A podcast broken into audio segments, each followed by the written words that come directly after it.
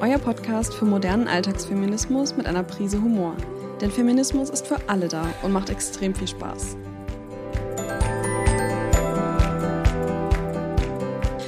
Hallo zusammen, schön, dass ihr wieder dabei seid. Ich bin Victoria und das hier ist das böse F-Wort.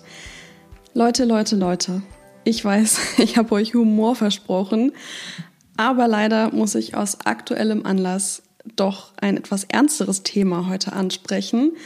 Ähm, ja, ihr könnt euch vielleicht schon denken, worum es geht. Nämlich geht es um Männerwelten.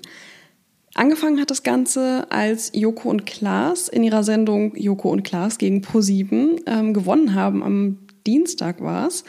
Ähm, und deswegen Sendezeit gewonnen haben für gestern Abend um 20.15 Uhr, eine Viertelstunde, die sie dann nutzen können, wofür sie wollen. Und ja, normalerweise würde man ja dann irgendeinen Quatsch halt äh, sich erwarten von den beiden. Aber tatsächlich haben sie sich entschlossen, ähm, die Viertelstunde einem sehr ernsten und sehr wichtigen Thema zu widmen, nämlich Sexismus und sexualisierte Gewalt. Denn ja, auch in Corona-Zeiten ist das einfach ein super wichtiges Thema und wir dürfen nicht aufhören, darüber zu sprechen, nur weil momentan eben es natürlich auch andere wichtige Themen geht, gibt. Ähm, deswegen finde ich das auf jeden Fall super, dass sie die, die Zeit dafür genutzt haben. Jetzt mag man natürlich von Joko und Klaas halten, was man will. Ich möchte jetzt auch an dieser Stelle ehrlich gesagt lieber nicht darüber diskutieren, inwieweit die beiden selber schon sexistisches Verhalten an den Tag gelegt haben, denn das würde den Fokus eben wieder auf die Männer richten und nicht auf das eigentliche Thema. Meiner Meinung nach hat nämlich der Beitrag Männerwelten den Nagel wirklich auf den Kopf getroffen. Ich glaube, wenn mich jetzt mal wieder wer fragen wird, warum brauchen wir denn heutzutage eigentlich noch Feminismus, werde ich Ihnen einfach dieses Video zeigen, denn das sagt es alles. Die meisten von euch haben ja den Clip wahrscheinlich auch mittlerweile schon gesehen. Der ist ja echt viral gegangen. Zum Glück, was ich echt super finde. Ähm, aber alle, die den vielleicht noch verpasst haben, für die werde ich jetzt mal das Ganze kurz zusammenfassen. Also, das Ganze wurde von Sophie Passmann moderiert. Also Joko und Klaas waren nicht Teil des Beitrags, was ich auch sehr gut finde, weil es eben ja um Sexismus ging und das ähm, ist einfach eine Geschichte, die Frauen erzählen sollten.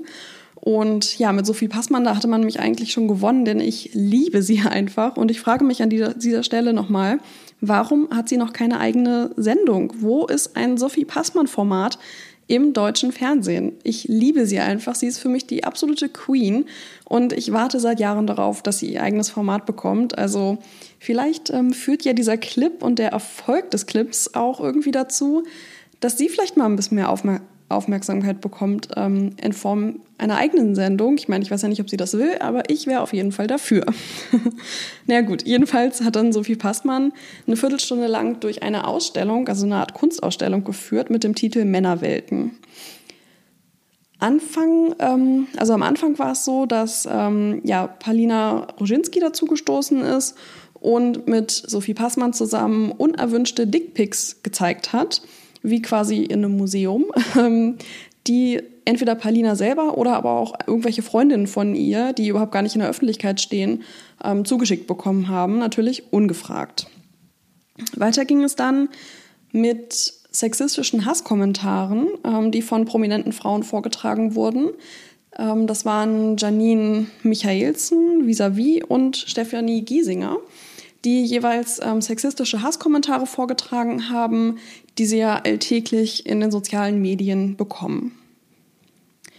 In der nächsten Szene waren Colleen Ulmen Fernandes und Katrin Bauerfeind zu sehen. Und die beiden haben Chatverläufe aus verschiedenen sozialen Medien vorgetragen, die unglaublich sexistisch sind und extrem eskaliert sind.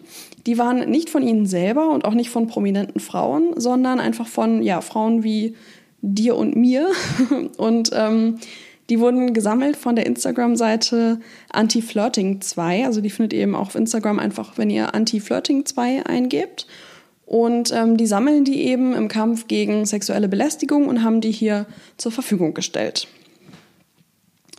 Im nächsten Teil der Ausstellung erzählen dann verschiedene Frauen über ihre eigenen Erfahrungen mit sexueller Belästigung im Alltag. Und auch hier sind es keine prominenten Frauen, sondern wirklich ja, einfach Frauen, die bereit waren, ihre Geschichte zu erzählen.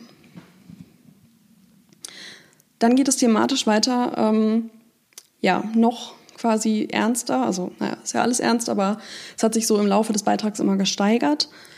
Ähm, es wird ja Frauen oft vorgeworfen, dass sie sexuelle Belästigung oder gar Vergewaltigung durch anzügliche Outfits provozieren würden. Das ist natürlich absoluter Quatsch und dieses sogenannte Victim Blaming muss einfach aufhören. Aber trotzdem wird Frauen eben immer wieder diese Frage gestellt, wenn sie sexuelle, sexuelle Gewalt erfahren haben. Und deswegen ähm, ja, war im letzten Teil der Ausstellung dann die Kleidung zu sehen, die Frauen trugen, als sie vergewaltigt wurden.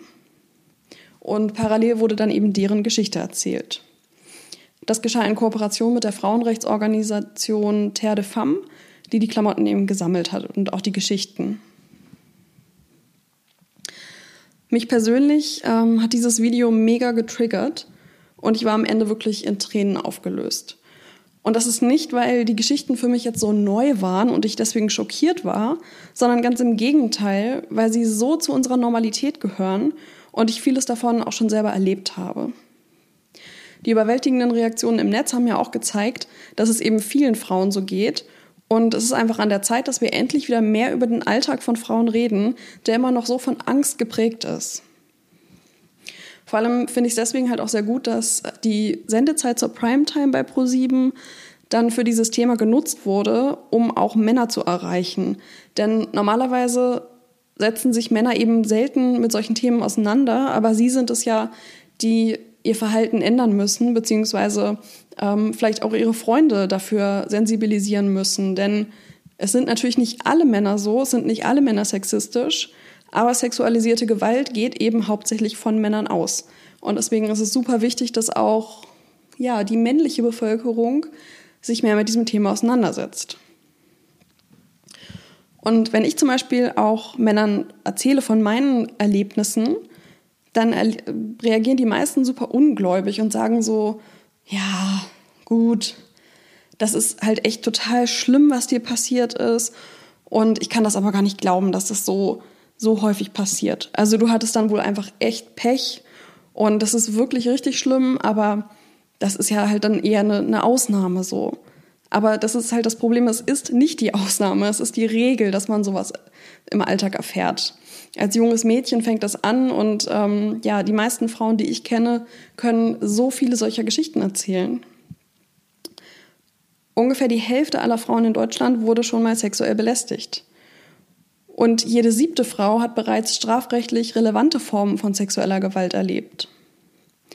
Es werden aber nur 10 Prozent aller Vergewaltigungen zu Anzeigen gebracht.